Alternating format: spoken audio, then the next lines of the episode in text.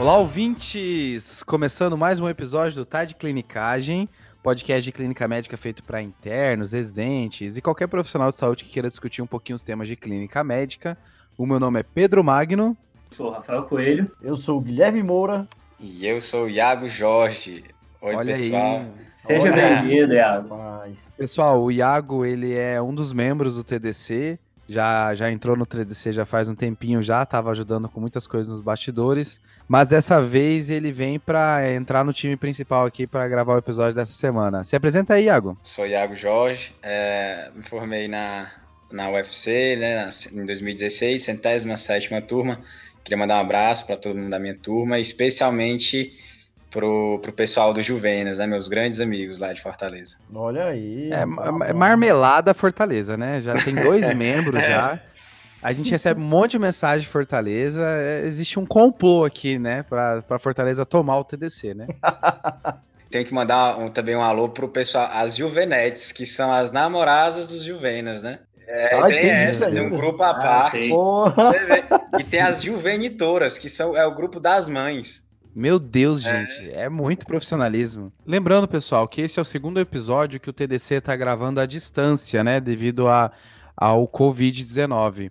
Então, às vezes, pode ter algumas falhas, né, algumas coisas assim de comunicação, mas o importante é a mensagem que a gente vai passar, né? Lembrando, pessoal, o TDC está respeitando a quarentena, viu? Boa. Lembrando que o Pedro falou que se desse certo essa gravação à distância, ele nunca mais veria a nossa fuça. Abre aspas, nunca mais veria a nossa fuça. E tá dando certo, acho que eu não vou voltar a ver o Pedro tão cedo. Mano. É uma, fe- uma felicidade. Rapaz, eu tô louco pra ver o Fred. Com saudade, especialmente do Fred. Acho que, acho que eu vou aproveitar essa deixa, Thiago, e falar que infelizmente o João não pôde participar de novo desse episódio.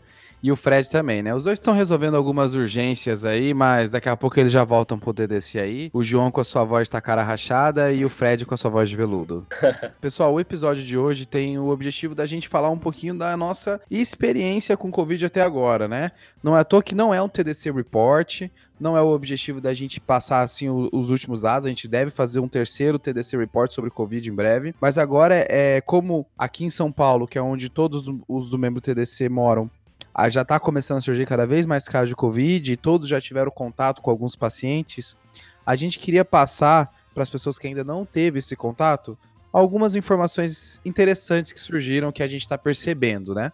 É, a ideia eu acho que surgiu porque todos nós trabalhamos em algum lugar que, ou especificamente só de Covid, ou então que recebeu muitos casos de Covid, alguns em UTI, outros em emergência, outros em enfermaria, e aí surgiram muitas dúvidas, né? Que na prática começam a surgir, surgir dúvidas que ah, na teoria a gente nunca pensaria. E aí a gente optou por começar um bate-papo aqui sobre as nossas angústias, é mais dividir as nossas angústias mesmo, né, Pedrão?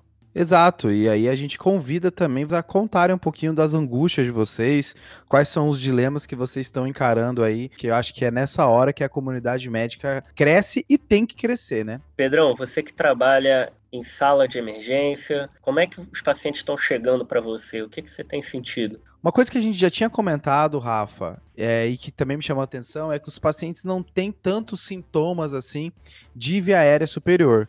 Às vezes até mesmo a tosse é um pouco frustra, mas você vê, eu tô vendo muita febre, muita mialgia, muita carga de doença, principalmente no começo, né? Talvez os que estão tendo só rinorreia não estão chegando no hospital, né? Mas os que Exato. chegam para a gente no hospital realmente não estão chegando com esses sintomas mesmo, não. Uma coisa que tá me chamando muita atenção, Rafa, tem alguns pacientes que parece que leem os artigos e, e que percebe que é no nono dia, que o, o João tinha comentado isso no episódio anterior, que no nono dia começa a ter uma piora do padrão respiratório, começa a ter um desconforto, começa a ter uma dessaturação, e aí aquele momento você fica tenso para saber para onde o paciente vai. Se ele vai conseguir fazer um clearance viral e começar a melhorar, ou se dali ele vai para cada vez medidas mais avançadas de ventilação. Isso, pessoal, é bem interessante isso que vocês estão falando, porque a gente faz uma análise por que, que esse, essa doença quebra o sistema de saúde. É como se fosse um quadro de influenza, só que é um quadro, o paciente demora mais para piorar e ele demora mais para melhorar também, entendeu? Então, é, é, um paciente que, quando ele piora, ele passa muito tempo internado. E aí você não tem sistema de saúde que consiga abarcar essa quantidade de doentes internados, entubados em ambiente de terapia intensiva. Não tem rotatividade, né, Gui? Não tem rotatividade. É, um, é uma doença que ataca não só os pacientes, mas ataca o serviço de saúde, né? Também, e um, um, outro detalhe interessante é que a infectividade dele é muito grande. Então, aqui em São Paulo mesmo tem acontecido muito isso. Você tem uma equipe de saúde que está trabalhando e, eventualmente, um ou dois ou três da equipe de saúde termina sendo afastado porque adoeceu, entendeu? E essa pessoa, ela vai passar ali, se confirmar Covid, 14 dias afastado, entendeu? Passei esse final de semana, na verdade, atendendo basicamente num pronto-socorro só de profissional de saúde de um hospital, né? Chegam vários profissionais de saúde com a seguinte história: não, doutor, tive contato com um paciente tal. É, vamos supor, o técnico de enfermagem que dá banho passa uma hora com o paciente. E o paciente, sim, não está isolado, né? Então, aí, depois de cinco dias que o paciente está lá no hospital, vamos supor, às vezes por outro motivo, o cara vai faz febre e falta de ar e coleta um Covid positivo. O que, que você faz com esses profissionais de saúde, entendeu? Que a princípio tiveram contato, não sabiam, e aí, agora eles estão assintomáticos, você afasta eles, você pede o Covid, até quando isso vai acontecer, né? Então, assim, é, e até exaltar o trabalho né, do, dos, dos, auxiliares, técnicos de enfermagem, que eles passam realmente assim, muito tempo ali do lado do paciente. Tá tendo alguma sobrecarga, Isso. como você tinha mencionado, Sim. né? Eles estão tendo que virar turno assim, mais vezes porque não tem profissional suficiente, já está começando a afastar vários por causa de contaminação, por causa ou de infecção ou de, por contato. E aí a, a, sobrecarga vai surgir, né? Uma outra coisa que eu queria ressaltar é que, assim, isso a gente está falando de leito e de profissional sendo afastado em São Paulo. Exato. Uma demanda por leito, uma demanda por, por profissional em São Paulo. E os locais que já têm uma oferta diminuída, já tem uma, uma quantidade profissional reduzida ou de leito, como é que eles vão lidar quando todo mundo começar a se afastar, né? Complicadíssimo isso. É, uma coisa que eu tô achando interessante também são algumas apresentações atípicas, sabe? Que eu tenho visto. Sim. Uh, principalmente em idosos. Porque a principal recomendação é, se tem dispneia, vá ao pronto-socorro, se tem dispneia, interne o paciente, né? Eu gostaria que os meus pacientes tivessem um oxímetro em casa, sabe? O pessoal saiu correndo para comprar a máscara hidroxicloroquina, quando eu acho que deviam ter comprado um oxímetro. É, o, tem paciente que tem aquela dispneia por ansiedade, né? E não, não é nada, beleza. Esses aí, não, o máximo que vai acontecer é parar num pronto-socorro e o profissional de saúde falar assim, ó, oh, você tá bem, vai para casa, beleza, não tem mal. Agora, e os pacientes que desaturam e não têm dispneia? Isso me preocupa muito. Isso é muito comum nos pacientes que têm doenças pulmonares crônicas, já estão acostumados com certo grau de hipoxemia, e pacientes idosos têm uma baixa percepção de sintomas. E aí, puxando é, essa baixa percepção, eu vi mais de um idoso que entrou por queda, teve uma queda, não tinha sintomas específicos, era sempre um mal-estar inespecífico. O outro falou que estava só com dor de cabeça. E aí fizeram a tomografia de crânio, estenderam para o tórax por conta do trauma e viram que tinha vidro fosco. Então, lembrar que a gente vai encontrar essas apresentações atípicas, então é ficar atento para esses sintomas atípicos, porque pelo protocolo você vai internar se tiver dispneia, né? ou então se estiver desaturando lembrar disso. Se você for fazer uma ligação por telefone com seu paciente, que agora está liberado, né, a telemedicina, enfim, lembrar que muitos desses pacientes, principalmente os idosos, podem estar desaturando, podem estar tendo quedas, fraquezas, sintomas inespecíficos e estarem com Covid. Existe uma coisa que saiu, que começou a falar muito nas últimas semanas, eu acho que a gente não comentou no outro episódio, que é sobre anosmia, né? É o paciente que não está sentindo cheiro, que acaba comprometendo também o paladar. E é uma coisa que eu vi em vários pacientes com Covid, é, esse sintoma, né? Eu não sei o quanto que a gente está forçando isso. Às vezes, o paciente, às vezes o paciente já tinha uma rinite e aí ele já não conseguia sentir cheiro direito. E agora, quando a gente pergunta, ele fala: Ah, realmente, eu não estou sentindo cheiro. Ele fala: Tá lá, é Covid, acertei. É, um detalhe interessante nessa questão de, de anosmia, né? Que hoje eu trabalhei num, num, em várias enfermarias, né? Só de pacientes com Covid. E aí eu, eu tive a oportunidade de fazer algumas admissões e aí. É, e aí eu tô colocando essa, essa parte de, de anosmia, de, de ageusia, e eu pergunto no, naqueles, naquele interrogatório de sinais e sintomas, né? Eu colho a história, deixo o paciente falar de forma mais aberta, e aí no final eu tô, eu tô perguntando esse sintoma. Você teve, por acaso, né? Como é que você tá, é, você tá sentindo o gosto dos alimentos, você tá sentindo, conseguindo sentir o cheiro? Aí, eventualmente, se você, né, pergunta se ele teve diarreia, né? Que são sintomas possíveis. E olha, eu vou te falar que o pessoal tá referindo mesmo esses sintomas aí, viu? Então acho que talvez você deixe o paciente, né, quando você tá é, conversando com ele, você deixa ele contar e eventualmente você pergunta no final, né? E aquele paciente que ele tem um DPOC e ele, você sabe que ele tem DPOC e ele chega com falta de ar na emergência. e o cara que tem insuficiência cardíaca, o que, é que você vai fazer com ele? No hospital que eu trabalho, pessoal, no dia 15, para ser mais específico, chegou uma paciente de 64 anos de idade que tinha DPOC, tinha fibrose pulmonar e tinha insuficiência cardíaca. A paciente simplesmente chegou com dispneia, tá certo? E no exame físico ela estertorava até ápice dos, dos dois pulmões, saturando algo em torno de 70%. O que, que você vai pensar? Essa não tinha história de febre, não tinha história de tosse, não tinha história de nada. A gente pensou, nossa, será se ela está tendo um infarto, uma descompensação aguda da insuficiência cardíaca? Porque apesar do, de a gente só falar de Covid, as pessoas ainda infartam, né? As outras doenças existem ainda. As outras existem, existe o DPOC exacerbado, existe tudo. E aí, o que, que foi que a gente fez? A gente fez VNI na mulher e ela melhorou, ela melhorou. E aí a gente pediu complementação de exames, rodoeletro, pediu NT-proBNP, pediu troponina. No final das contas, a gente viu que os exames, a troponina não aumentou, o NT-proBNP era baixo, e na troca de plantão, ela fez febre. Quando a gente pediu a tomografia, a tomografia tinha infiltrado bilateral. E aí que foi que a gente pensou? Covid. Confirmou Covid, foi transferido para a UTI de um outro hospital que faz parte do complexo. E até onde eu soube, estava na UTI é, entubada e pronada. Então, pessoal, é, a gente tem que tomar muito cuidado com essas questões. Então, se o paciente chega na sala de emergência com dispneia, eu acho que como a gente está vivendo a epidemia de Covid, todo e qualquer hospital tem que ter EPI necessário para a gente lidar com esses pacientes. Porque, como, como, a gente já falou, existem apresentações atípicas e existem os diagnósticos diferenciais também, entendeu? Fora geek, por exemplo, vidro fosco, DHL elevado e hipoxemia, que são tudo coisas que o, que o Covid faz, isso a gente vê na pneumocistose, né? Se a gente não pedir sorologia para alguns pacientes, a gente não vai fazer diagnóstico de HIV. É, acho que todos vocês tiveram alguns pacientes que o diagnóstico de HIV foi feito num contexto de pneumocistose.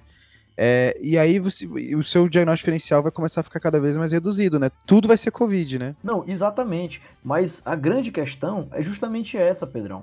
É que o paciente que chega de espineica, eu acho que nessa época, é, o que tem que ser feito é os, os hospitais têm que estar preparados para receber esses pacientes e proteger a equipe. Então, eu acho que todo mundo que você recebe agora com dispneia, você tem que ter EPI. Gui, eu estava pensando nisso hoje, sabe? Quantos pacientes você já não atendeu lá na, do nosso R1, R2 de clínica que chegou parado na sala de emergência. Exatamente. O que que, o que, que impede desse paciente ter tido uma hipoxemia, que é um dos 5H5Ts, né, de, de AESP e assistolia, lembrando ali no PCR, na parada cardiorrespiratória, e aí esse paciente entra parado, quem garante que não foi COVID e ele parou por hipóxia? Então, para mim, entrou numa UTI, entrou numa sala de emergência, na minha opinião, tem que se proteger contra aerossol. Aí um detalhe, agora voltando pro, pro caso que o Guilherme contou, é que assim, na verdade, o Covid ele pode ser um fator de exacerbação da DPOC, né? Agora. E da, e asma, da asma, exato, do ICC. Então, assim, vai ser um diagnóstico diferencial dessas condições. E por que eu gostei principalmente é, é, ICC e DPOC? Porque são classicamente as indicações de VNI, né? Mas além do DPOC, tem outras coisas que fazem falta de ar, tipo TEP, infarto. E aí tem uma questão de ficar pedindo dedímero e troponina para esses pacientes, né?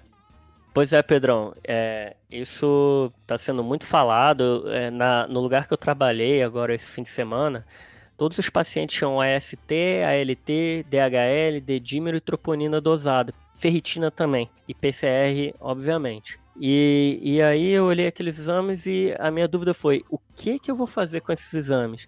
Sabe? Exato. É, tá certo que tem até um trabalho, na verdade tem alguns trabalhos, tá? Coortes que indicam quais são os fatores de pior prognóstico, que seriam linfopenia e esses exames que eu falei. transaminases hepáticas, DHL, dedímero, PCR, ferritina, troponina, CPK e lesão renal aguda, que são fatores prognósticos aí. É, é um grande desafio a gente olhar esses, esses exames, um paciente está com tá clinicamente bem, mas está com dedímero alto, outro está com dedímero baixo e está com dispneia, aumentando O2. Então, na prática, é legal identificar esses fatores prognósticos, mas ainda tem pouca aplicação. E aí, o que, que eu vou fazer com esses exames? É, eles viram, principalmente os trabalhos dos italianos, que o dedímero ele se aplica muito como questão prognóstica. É como se o paciente que aumentasse dedímero tivesse evoluindo com uma coagulopatia, entendeu? E eles aconselham até quando o dedímero muito alto, alguns trabalhos italianos até é meio controverso isso, mas eles anticoagulavam o doente. Mas é importante ressaltar, Gui, que essa, essa conduta de anticoagular paciente com dedímero elevado, ela não é institucionalizada no Brasil e nem nos Estados Unidos, né? Não, não é. Ela não é. Uma, existe essa conversa, né? Mas a princípio ainda não existe essa recomendação formal, né? Sim, não existe é, eu... essa recomendação formal, pessoal. É, uma outra coisa que o Rafa falou é pedir troponina, porque começou-se a perceber que o Covid ele faz muita lesão miocárdica. Ela faz muita lesão cardíaca. Pode ser, ele pode desencadear arritmia, pode desencadear miocardia, miocardite mesmo, e ele pode desencadear também é, morte súbita, tá certo? É, e, e, um detalhe, né, assim, sobre esses exames também, assim, é que, pegando como gancho esse paciente que o, que o Gui comentou, né, durante o episódio, de, que chegou com dispneia, podia ser um DPC exacerbado, podia ser um ICC, então, nesse contexto, a gente pede a troponina. O paciente chegou com dispneia no pronto-socorro, se tiver fator de risco, você pode, é, é, é, faz parte do diagnóstico diferencial de é, dispneia, você pedir troponina, porque pode ser um infarto, pode ser um equivalente isquêmico, né? Então, assim, é, existe tudo isso. Também, assim, o dedímero, teoricamente, também você pode pedir no contexto de TEP. Até isso, é, é, é você envolve esses exames também no diagnóstico diferencial. Questão de exame, questão, vamos supor, o, o raio-x, ou uma tomografia. Eventualmente você vai pedir por conta dos diagnósticos diferenciais, né? Então, assim, até onde eu sei, não existe uma recomendação formal em relação a tenho, se, se, o caso está bem sugestivo de Covid, eu devo pedir uma tomografia, devo pedir um raio-x. O que existe, Thiago, é muita crítica em relação à quantidade Exato. de tomografia que o Brasil faz, né? Parece Exatamente. que o número de tomografia que o Brasil está fazendo em relação aos Covid é muito maior do que visto em outros locais porque a gente, conforme o tempo foi passando, ficou meio dependente de tomografia e, e aprendendo a, a, interpretar menos o raio-x, parece. E aí o pessoal falou, Perfeito. por que, o Brasil está pedindo tanta tomografia? Se o raio-x vai conseguir ver já um infiltrado que já vai me falar a favor de Covid e eu não precisar ir além disso, né? Olha, Exato. eu vi lugar fazendo tomografia porque o SWAB está demorando uma, duas semanas, entendeu? Então o pessoal está preferindo tomografar para fazer o diagnóstico do que aguardar o suave. E, então, Rafa, é justamente isso que você está falando, cara. Só que não nos esqueçamos que infiltrado e vidro fosco faz diagnóstico diferencial com uma série de coisas, entendeu? Pneumonias bacterianas, o próprio influenza pode fazer esse infiltrado lateral, pneumocistose, metapneumovírus, entendeu? Então é um achado que ele pode até ter uma sensibilidade alta, tá certo? E é numa série que saiu no New England, viu que de 1.099 pacientes, a gente viu praticamente 90% dos pacientes tinham alteração na tomografia ou no raio-x, mas isso, isso eram pacientes confirmados para COVID, certo? Mas a especificidade disso não é tão boa, porque a gente tem vários diagnósticos diferenciais. Então, se o paciente vem com infiltrado bilateral, eu posso jurar que é COVID? Não posso. E uma outra coisa, Gui, é que a tomografia ela se comporta diferente da, durante a mesma doença, né? O paciente, no começo do quadro, ele pode ter tomografia normal, e aí, acompanhando a piora clínica na segunda semana, é onde as tomografias mais estão alteradas também, que é geralmente o momento que a pessoa vai ganhar uma tomo, né? Então, existe dentro da doença também, você pode ter comportamentos diferentes, onde a tomografia pode te enganar. Isso, isso que você está falando, Pedrão, é perfeito. Por quê? Porque grande parte das vezes que o paciente chega no pronto-socorro com suspeita de Covid e está bem, o pessoal pede uma tomografia. Essa tomografia vai vir normal. Acho que uma coisa que eu queria ressaltar em relação à tomografia é que às vezes ela não condiz com a clínica do paciente, né? Eu vi pacientes com tomografias assim péssimas, com é muito vidro fosco, e que às vezes o paciente ele tem assim uma saturação besta, um satura 93%, mas nem que ele ativamente não se queixa de dispneia. Então, assim, é, é, é importante ressaltar para os nossos ouvintes que às vezes a tomografia ela não condiz também com o que o paciente está sentindo. E você fica na dúvida sobre como que esse paciente vai evoluir, né? Uma outra coisa que eu queria mencionar é a dificuldade do PCR, né? Aqui, aqui em São Paulo está demorando de dois a cinco dias para sair o resultado. E lembrando que a gente já tinha mencionado no outro episódio que o PCR ele não é um padrão altamente sensível e é, ele é um padrão altamente sensível, principalmente esse coletado de suave, né, nasal. E aí aparece um quadro que é o paciente com história muito clássica de Covid, com contato com paciente confirmado, com tomo com vidro fosco e o PCR vem negativo. Esse paciente, ele sai de isolamento, não sai? A gente está vendo alguns dilemas assim em relação a isso lá fora, porque como não é um exame altamente sensível, se eu for usar ele para definir se esse paciente não está transmitindo por aí, ele pode me complicar, né? Com certeza.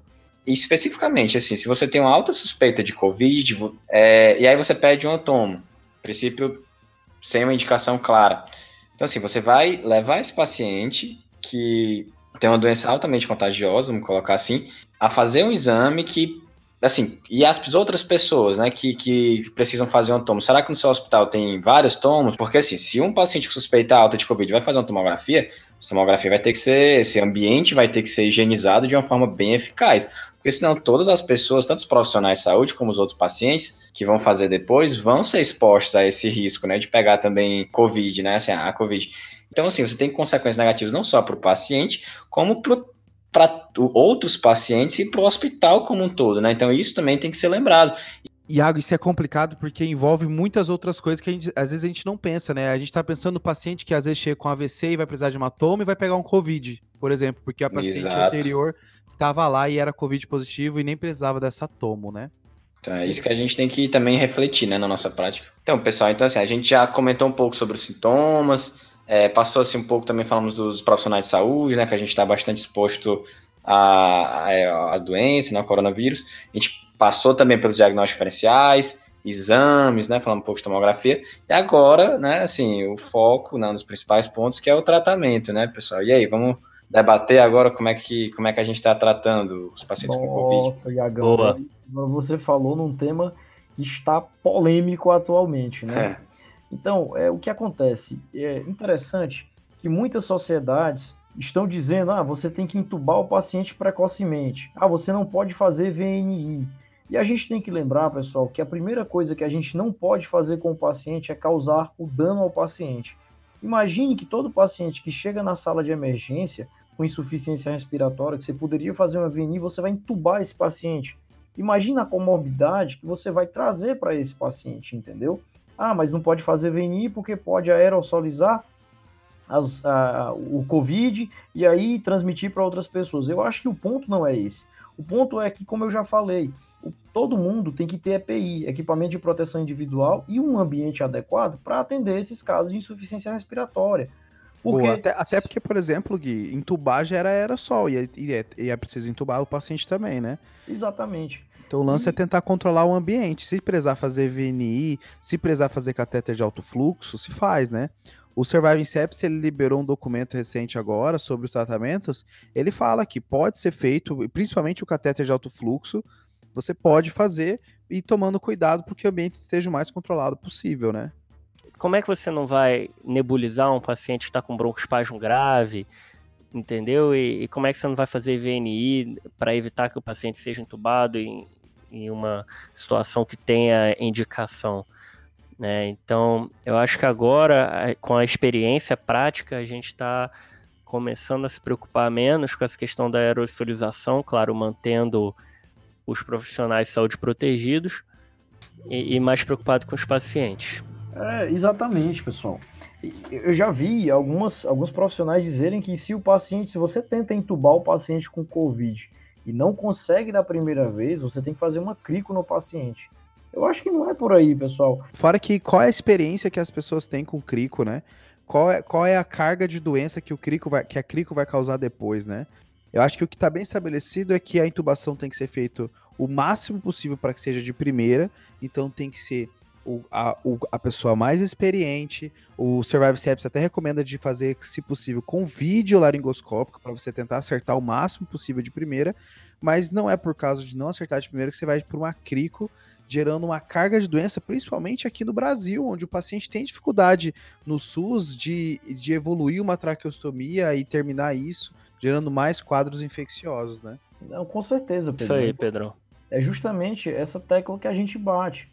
Primeiro, coisa... você, não, você não pode causar o dano ao paciente, entendeu? Boa. É, outra coisa que, que talvez possa causar mais dano do que benefício é a história da hidroxicloroquina. Nossa, o que, que, vocês acham disso? Meu Deus. O que eu acho, Rafa, é que isso tem que ser melhor estudado, sabe? Hoje, hoje, me, hoje me botaram contra a parede e falaram assim: Pedro, se fosse você você não queria que fizesse hidroxicloroquina? Eu, eu, eu respondi bem tranquilo que se fosse mim, eu gostaria que eu, fiz, eu gostaria de fazer parte de um estudo e eu compraria a briga se fosse placebo, entendeu? Porque é assim que a medicina avança, né? Quantas pessoas deixaram aí, de ser beneficiadas por, por, por, nos estudos de aspirina? Quantas pessoas deixaram de ser beneficiadas nos estudos de quimioterapia? Faz parte isso, mas a gente precisa de evidência, né? A cloroquina e a hidrox também, assim, é, tem um risco, até de certa forma, pelo que o update põe, indeterminado de alargamento de QT. Então, talvez seja pessoa dependente, né? Então, tem, tem essa questão. E, além disso, a gente já usa a astromicina, que também potencialmente alarga o QT. E aí tem diversas medicações, né? Porque a gente tem que lembrar que quem é que são as pessoas mais afetadas pela, pelo Covid? São pessoas que, em geral, são idosas e com muitas comorbidades. Então, essas pessoas eventualmente usam antieméticos, a ondansetrona, por exemplo, pode também alargar, alargar QT. Eventualmente, a pessoa usa um antipsicótico, um antidepressivo. Então, quando você põe tudo isso junto na prescrição, né? Então, assim, existe um risco considerável. Eventualmente, a pessoa tem uma insuficiência renal. Então, assim, você tem que pensar isso que o Guilherme falou, é muito importante, né? Primeiro, não causar mal. Então, assim, a gente não tem certeza do benefício, mas é, a gente tem certeza de alguns malefícios. Porque assim, a gente não sabe bem nem qual a dose que você faria de hidroxicloroquina. Exato. Você não sabe. Você também não sabe assim, a questão de correção para a função renal, porque a princípio você não corrige. E não tem essa recomendação. E ela está usando também a azitromicina, porque você, normalmente a gente está cobrindo é, para a bactéria também. Assim, em geral, estou vendo o pessoal fazer bastante rocefin e azitromicina, que a azitromicina também alarga QT. Eu, estou vendo muitos serviços que estão colocando a hidroxicloroquina nos protocolos, tá? Muitos. Eu entendo a atividade in vitro, a gente tem uma plausibilidade biológica de que funciona. Agora, poucos serviços estão arrolando os pacientes e fazendo randomização para a gente ter efetivamente um resultado se funciona ou não, se faz bem ou não, ou pior, se faz mal. É isso que a gente precisa saber, senão a gente fica tirando as cegas. É, de onde é que veio esse furor, essa coisa da hidroxicloroquina? Veio de um trabalho francês, que é um trabalho mal feito, né? Pra gente, se a gente for usar os critérios de trabalho bem feito. Eram poucos pacientes e eles viram que a combinação de hidroxicloroquina com azitromicina aumentava o clearance viral, tá certo? Diminuía, é, negativava na realidade o suave nasofaríngeo no sexto dia. Só que a hidroxicloroquina ela tem atividade in vitro contra vários vírus, vírus da raiva, poliovírus, o HIV, hepatite A, hepatite B, hepatite C, influenza. Então, vários vírus já se mostrou, já se demonstrou em laboratório que a hidroxicloroquina tem atividade inibe replicação viral com esses vírus. Só que quando você vai jogar num trabalho grande, populacional, investigar o desfecho duro, no caso mortalidade, ou melhora de, de, de, diminuição de tempo de internação, não se comprovou isso, entendeu? Então, o fato, pessoal, de diminuir carga viral não quer dizer que vai haver uma melhora clínica ou diminuição de mortalidade do paciente, entendeu? É, esses, esses protocolos, eu acho, eu concordo plenamente em você fazer ensaio clínico randomizado. Você pega um grupo de pacientes, usa o protocolo de hidroxicloroquina com azitromicina e outro não usa, e depois compara os resultados. Não tem como você usar para todo mundo e achar, ah, melhorou por causa da hidroxicloroquina. O que que me garante? Ou morreu por, por conta de, de Covid? Não tem como a gente saber se a gente não fizer um trabalho grande randomizado por cego a respeito desse fato. Uma pessoa que criticou bastante isso foi a doutora Rô, né, Gui? É, ela deu uma aula no CREMESP, que é uma aula muito boa, acho que é fácil de encontrar no YouTube. É, a doutora Roma infectologista que é responsável pela UTI da Infecto do, do HC. E ela deu uma aula sensacional e criticando muito a falta de estudo, né? Ela não, não tem problema você usar hidroxicloroquina, contanto que seja num contexto randomizado, baseado em estudo, tentando provar que isso funcione, né? Exatamente. Mas tudo bem, vocês diagnosticaram, vocês pediram exame, vocês trataram o paciente. Eu quero saber o que vocês estão fazendo quando vocês estão chegando em casa. Depois Nossa. de ter convivido com pessoa com Covid, que, como é que tá a rotina de vocês? É, eu tô deixando o meu sapato fora, é, entrando de meia, já separando em sacola as minhas roupas para separar para lavar e, e lavando uma loucura, né? Tipo, uma loucura, é... sim. Loucura. Eu vi um vídeo de um médico italiano que chegando em casa e o filho vindo abraçar e ele pedindo pro filho não abraçar, que ele não tirou a roupa ainda.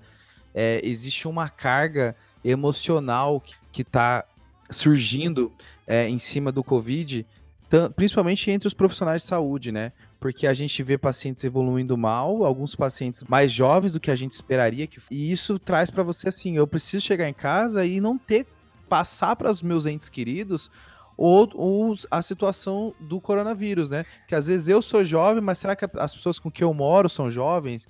Então isso cria todo um ambiente de estresse que tá virando uma preocupação. O CDC, ele até ele mostra linhas telefônicas para as pessoas que querem conversar sobre medo, sobre ansiedade do coronavírus, porque isso pode gerar um estresse muito maior e, e carretar problemas maiores também, né? Existe uma mobilização grande assim do pessoal da psicologia que está oferecendo de graça consultas, terapia. E isso é, é, bem legal e eu acho que esse medo assim de passar para os familiares se justifica. A gente sabe que desde o primeiro, um dos primeiros relatos publicados de que a gente viu que passava de humano para humano foi, a gente comentou no primeiro episódio, foi uma família que passou para o filho lá no Vietnã. E aí tem alguns outros relatos lá no início. E agora, assim, tá mais do que claro, os surtos familiares estão tendo um papel importante na propagação dessa doença. E os médicos sabem disso. E por isso estão extremamente ansiosos, principalmente os que têm filho, para evitarem passar para eles. É, e, e, acho que além disso, dos familiares, né, assim, é, com essa experiência que eu tive recentemente, eu vi também profissionais de saúde que são do grupo de risco é, preocupados com a situação deles. É verdade. Porque, porque, veja bem, tem muitos profissionais de saúde com mais de 60 anos, mais de 50, hipertenso, diabético, que já infartou, e vários fatores de risco. Então, assim, e aí, qual a resposta que eu vou dar para esse profissional de saúde? Então, assim, realmente, é, esse vírus, ele, ele, ele tortura, né, a gente, esse nosso psicológico, né? Além disso, ele tortura, ele tortura e aumenta a ansiedade pela carga de informação que chega, né? Nossa, cara. um, monte de, um monte de PDF diferente, um monte de instituição diferente se posicionando, e aí você, às vezes, se sente na obrigação de tentar se acompanhar tudo. Então, o que a gente pode falar para os nossos ouvintes é tentar. A gente está vivendo uma coisa totalmente nova, é, que nenhum, nenhum contemporâneo nosso viveu e que a gente precisa também entender que, as, que não vai ter como a gente estar tá o tempo inteiro se atualizado. E eu queria, Pedrão, me solidarizar é, com todas as pessoas que, que tiveram familiares, que têm amigos que estão com situações complicadas ou mesmo que perderam, porque é, o, que, o que eu senti nesses últimos dias de, de plantão foi que eu já sabia que surtos familiares aconteciam, mas eu não, ainda não tinha sentido o lado humano, o verdadeiro impacto psicológico. Eu atendia pacientes que uma senhora que o marido estava entubado na UTI, atendi um senhor que eu levei para UTI, e aí no fim do plantão chegou a mãe dele no PS e já estava subindo, parece que chegou de Saturano, foi parar na UTI também. É, então é extremamente cruel esses surtos intrafamiliares que estão acontecendo. Então, pessoal, eu acho que se vocês tiverem cinco minutos para ouvir as angústias dos seus pacientes, eu sei que está corrido, está lotado, está difícil, mas se vocês tiverem cinco minutinhos para ouvir, é, os seus pacientes estão passando por momentos muito difíceis, tá? O que eu queria mencionar e que eu não tinha imaginado que isso ia acontecer são os, são os familiares em. são os pacientes em UTI não conseguindo conversar com seus familiares porque o horário de visita está restrito, né? Então, ou, eu, ou, eu, ou eu, proibido, né? Ou proibido. proibido é, eu vi o TACE se mobilizando para você ter iPad, para você, para os pacientes terem pelo menos uma chamada de vídeo com seus familiares e, e você imaginar um cenário de últimos dias da pessoa sem conseguir ter um momento de despedida é pesado. E se você ainda associar o fato de que o Ministério da Saúde recomenda a não realização de velórios pela taxa de transmissão que pode ocorrer nessas aglomerações de pessoas, tudo fica muito trágico, né? É o familiar que não conseguiu se despedir do paciente quando ele estava grave na UTI e talvez não consiga se despedir do paciente nem quando ele de fato falecer, né? Então, essa doença ela tá disruptando, ela tá quebrando todas as nossas os nossos vínculos sociais, né?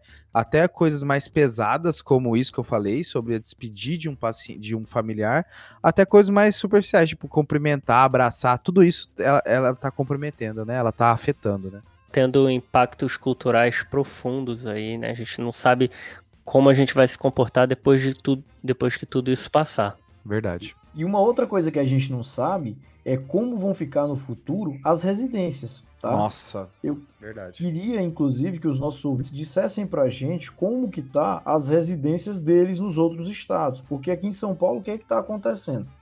Eu mesmo faço residência em uma instituição que as minhas férias foram canceladas, tá certo? Eu faço residência de cardiologia e é, no próximo, em maio, eu vou rodar no Covidário, nada a ver com cardiologia, mas está existindo uma força-tarefa muito grande para o tratamento desses pacientes aqui em São Paulo, tá, pessoal? E as residências ambulatoriais, né? Que agora todos os ambulatórios foram fechados, as cirurgias eletivas foram interrompidas, as, a, então, assim, tá todo mundo sendo acometido, né? A gente fala aqui de clínica, né? Até porque todos nós somos clínicos.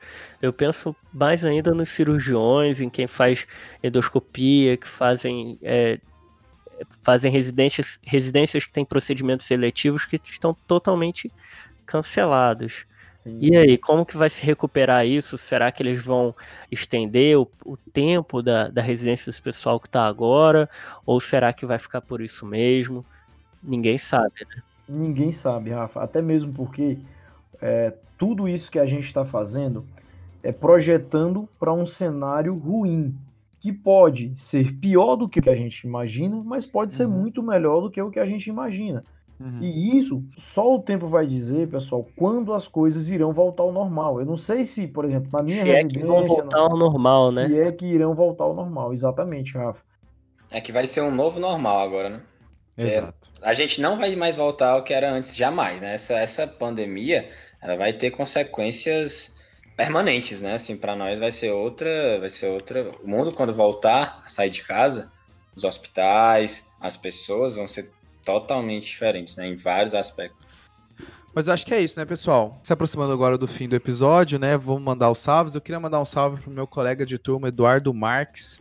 É, a gente estava conversando um pouquinho. Ele é um, ele é um radiologista tem uma mania feia que é ver, as tomo... que é ver a história do paciente antes de laudar. E aí ele estava conversando sobre a, a, dissociação clínica radiológica de alguns pacientes. Como eu falei, esse é o momento da gente se unir como comunidade e trocar as experiências, né? Então um abraço aí pro Eduardo Marques. Abraço. Pessoal, queria mandar um salve aqui especial para o pessoal da geriatria do HC, especial para a Bruna, que sempre escutou o TDC desde o início, então um abraço para a Bruna. E eu queria Quem é a Bruna? A Bruna é minha noiva. Oh, ah, tá. Ô, Pedrão, os caras estão chegando agora e já e já estão deixando a gente feio. É, e já tá fazendo a gente passar Não. amigo, porque a gente nunca mandou salve, hein? As mulheres. É... é por isso que será os últimos episódios deles. e, uma outro, e um outro salve que eu gostaria de mandar, pessoal, apesar dessa pessoa não me conhecer, e eu não conheço pessoalmente também, é pra doutora Rô, que fez, deu uma aula no YouTube, essa aula tá perfeita a Muito pessoa bom. mais prudente que eu vi falar sobre Covid até agora. Tá bom? Então, e ela, ela que foi lá para a China buscar é, os brasileiros que estavam lá em Wuhan presos, né? Sim, não, ela é fantástica. Essa mulher médica, é uma, uma das médica. melhores infectologistas do mundo. Queria mandar um salve para Patrícia Rodrigues e para Talita Azevedo e para todo o pessoal lá da geriatria da Unifesp, onde eu estou atualmente. E o pessoal tá curtindo, tá ouvindo a gente. Um abraço, gente. É, então eu queria mandar um salve, né, aqui para Mayra ou, ou Maíra, é, que ela chegou, ela mandou uma mensagem para a gente contando que ela escutando o episódio passado, né, episódio Covid 2.1, se você não viu, vai lá. E ela falou que chegando em casa do plantão, separando a roupa para lavar, a gente falou da temperatura e ela foi lá e checou a, a, a temperatura da máquina para ver se estava certinho. E estava certinho mesmo, é. Ah, legal, legal. Fechamos então, pessoal. O desafio da semana passada a gente responde na semana que vem, num próximo episódio clínico, né? Fechou. Fechou. Lembrando, pessoal, de seguir a gente no arroba Clinicagem, ali no Instagram, compartilha. Esse é um episódio que a gente gostaria muito que vocês compartilhassem as experiências de vocês com o Covid até então. Qual foi o caso? O que, que foi muito parecido com a literatura? O que, que não teve nada a ver com o que a literatura está falando e valeu a pena para você? Compartilha com a gente que a gente quer aprender com vocês, principalmente nesse episódio. Fechou, isso aí, Pedrão. Tudo que você falou. Valeu, pessoal. Um abraço. Valeu, valeu. Valeu. valeu. Esse podcast tem como objetivo educação médica. Não utilize como recomendação. Para isso, procure o seu médico.